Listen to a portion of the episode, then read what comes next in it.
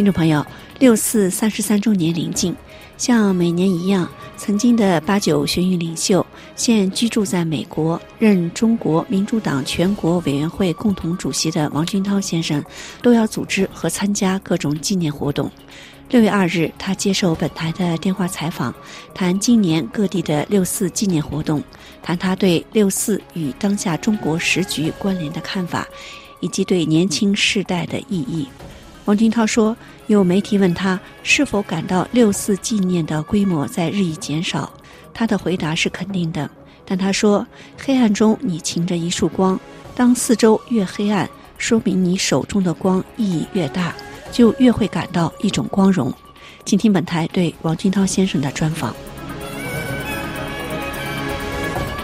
你能先介绍一下您所在的美国今年都有哪些纪念活动？实际上，从上个星期开始呢。到六月四号的时候呢，我们在纽约所在地有个叫磐石教会的一个基督教会，他们就开始在法拉盛图书馆，这是全球最大的华人居住界第一吧，居住地之一。那么在这里呢，要举办一个图片展，就全天全的。那我们的党员的也参与做他们的义工。我们民主党正式的活动呢，是在六月三号，也就明天开始呢，我们在下午两点的时候。会在中国领事馆前，就驻纽约总馆有一个集会抗议三十三年前的屠杀，纪念死难同胞。活动完之后，接着我们的车队会到纽约的各个地标景点，比如像大都会博物馆了，像自由女神呐，还有像华尔街啊，去进行快闪。那么，像告诉美国人民不要忘记三十三年前共产党那场屠杀，共产党并没有改变它的本质。现在美国人民已经可以看到了。他们将对台湾还要对整个世界采取类似的方式来解决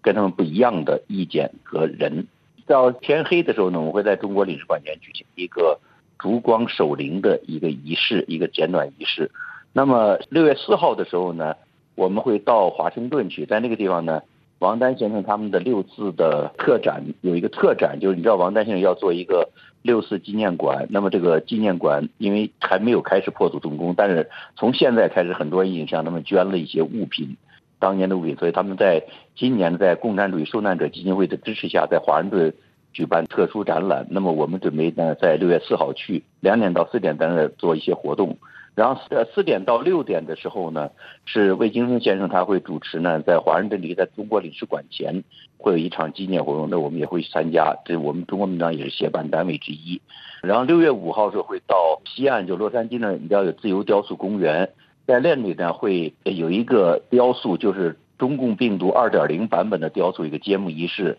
你知道就在去年时候搞过一个中共病毒雕塑，后来，叫共产党烧了。前一段时间，美国司法部起诉的五个人三个案子里面，其中一个案子的三个人就是烧雕塑的，现在他们已经被美国政府抓捕起诉。现在呢，就是陈为民先生又加速搞了二点零的版本。当时中共呢烧这个病毒前是让一个美国人，他原来是切尼副总统国防部长，就是在小布什间他是他的保镖。这个人呢，当时中共给了一百万到三百万美元让他运作这个事情。所以陈明先生更加感到呢，让这个被烧毁之后再重新制作出来，这是非常重要的。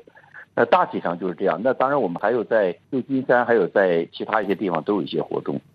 那年年六四，世界各地都会有不同形式的纪念，在以往的影响和规模都最大。最受关注的香港地标性的这个维园烛光已经连续第三年被禁了。那么人们现在把这个传承的希望投向了台湾。台湾今年的各种纪念活动，包括呃台北的中正纪念堂一个悼念晚会，还有重置港大的那个国殇之柱，都很受到关注。您对这一状况怎么看？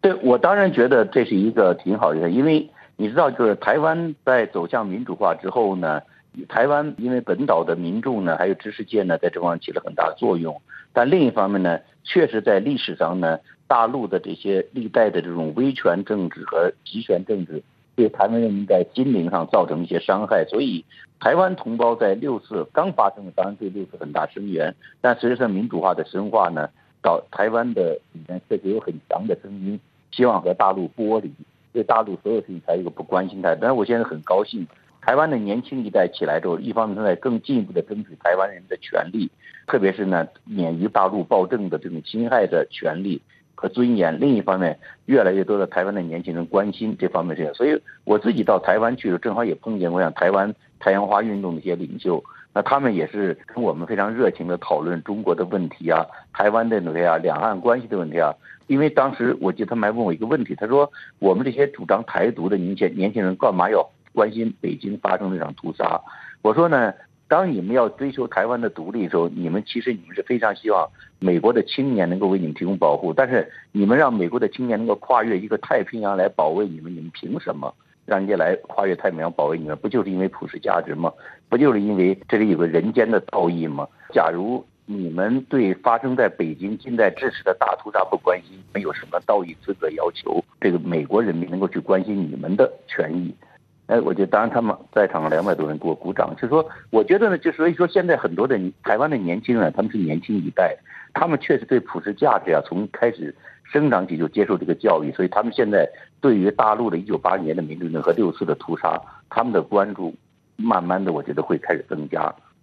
那六四对于很多人来说是一个非常悲伤的日子，尤其是那些老去但是依然在不断坚持的天安门的母亲团体啊。那么我们在悼念的同时，也有学者说，六四呢正好是一个适当的时机，呃，去反思中国现在不断恶化的时局。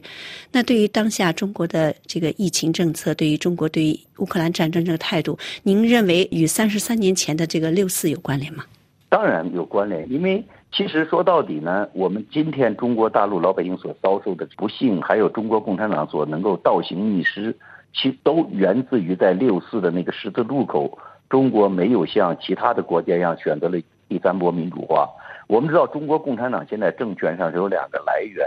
一个来源呢就是受到了北部的共产主义世界和国际共产主义运动的影响，那么实际上是这个前苏联进行地缘政治扩张时候用。共产主义呢，渗渗透中国政治，建立这个政权；还有一个呢，就是在东部呢，这个中华民国呢，这被打败之后，那现在我们可以看第三波民主化中的东部的台湾和北部的这个前苏联，当然后来他们都已经垮掉了，但是中共呢，仍然还在坚持今天这个做法。所以我觉得今天呢，这个假如要是我们设想一九八几年，如果我们像世界上多数国家都实现了民主化之后的话，那么中国就可能就可以避免。像今天这样的这种情况，至少就是我们就以防疫来说吧，像今天搞的鸡飞狗跳墙、一地鸡毛的这样的一个政策，实际上习近平坚守这个政策，跟全世界的专业看法作对，完全不顾人民的死活，这种做法只有独裁者一个专制才能做到。如果假如民主化当年能够成功的话，建立民主政权，他绝对做不到这一点。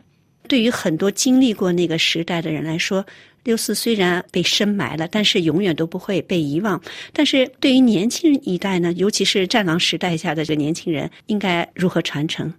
其实我自己啊，我这个年龄的人呢，我们都有一个感受，就在我们小的时候，我们都受过共产党洗脑教育，比现在年轻人还要完整，还要深透的深入骨髓的洗脑教育。在这样的一个教育中间，我们也相信过共产党。我们知道有反右，但是我们不知道右派当时真正在说什么。我们当时把很多当时为了中国的自由民主事业奋斗的人，当时被共产党镇压，我们都真的当作是我们的敌人，而把共产党看作是我们的救星。但是，当我们经历了一种，就是比如共产党这些罪恶，让我们开始觉醒的时候，其实我们会反过头来找我们的精神传承。这时候，我们会重新思索历史上这些事件的意义。所以我在想啊，就是说，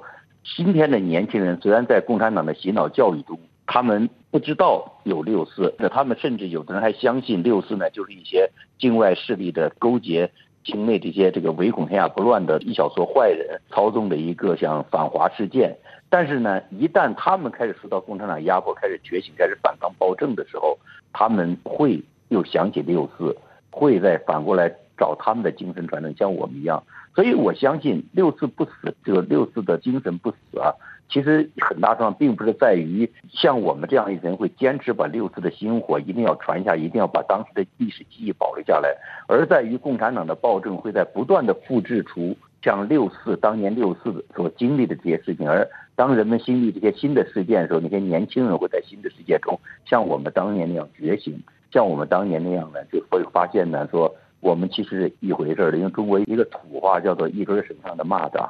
其实各方面来看。确实，共产党啊，好像确实很强大。现在，而且让六四那久远，这共产党已经强大到了在世界上没有任何一支力量不认真对待它了，还不像六四时那么虚弱。但另一方面，我也确实看到了曙光，因为共产党强大的同时，它的骄横，它的那种霸道以及那种无理野蛮也开始越来越暴露出来。其实我们知道，专制实际上源自于权力的没有节制。他在真的虚弱的时候呢，他有时候还小心一点。你像一九八九年镇压刚完的，他们对国际社会采取比较谦卑的态度。你看今天看他们这种骄横不可一世时候，正在把越来越多的力量逼到他的对面，从内到外都在逼到他的对立面。我想，其实他的灭亡的日子不远了。到那一天的时候，我觉得六四和八九又会重新被中国人能够去讨论、去记忆，而且去尊重。在本次访谈的最后，王军涛先生谈到了他日前接受的一个采访，更多袒露了自己纪念六四的内心感受。昨天台湾的一个主持人他问我，他说呢，你现在觉没觉得每年六四纪念的规模会越来越小吗？我说。那当然了，我说一九八二年刚完之后，只要我们到美国来或者到西方各地，只要说我来自天安门广场，马上那些各国的这参议员呐、众议员呐，甚至总统府啊，都会来找你，意见领袖啊，什么大媒体都会来找你，蜂拥而至，他们对你很尊重。我现在你就把全球的六四的幸存者和领袖们找到一起开个会，也不会有什么政要来。我说当然我们能感到这，但是我说这又怎么样呢？我说其实当黑暗中你擎一束光的时候。就如果周围越黑暗，说明你光的意义越大嘛，你越会感到一种光荣，对吧？我说呢，你要如果光看到黑暗，你觉得你的光很无助、很无力，但其实这是的意义所在。而且我说呢，在任何一个历史上伟大的这种事件上，它都会经历一些起伏和波折，它不会是一帆风顺的。这昨天他还问我，他说：“那你觉得对下一代的这些奋斗者有什么忠告吗？”我说：“我就是下一代。”我说 我要告他们，就说你觉得我对就跟着我走，你要觉得我做的不好就踩着我的前去。感谢王俊涛先生接受本台的采访，感谢您的收听，再会。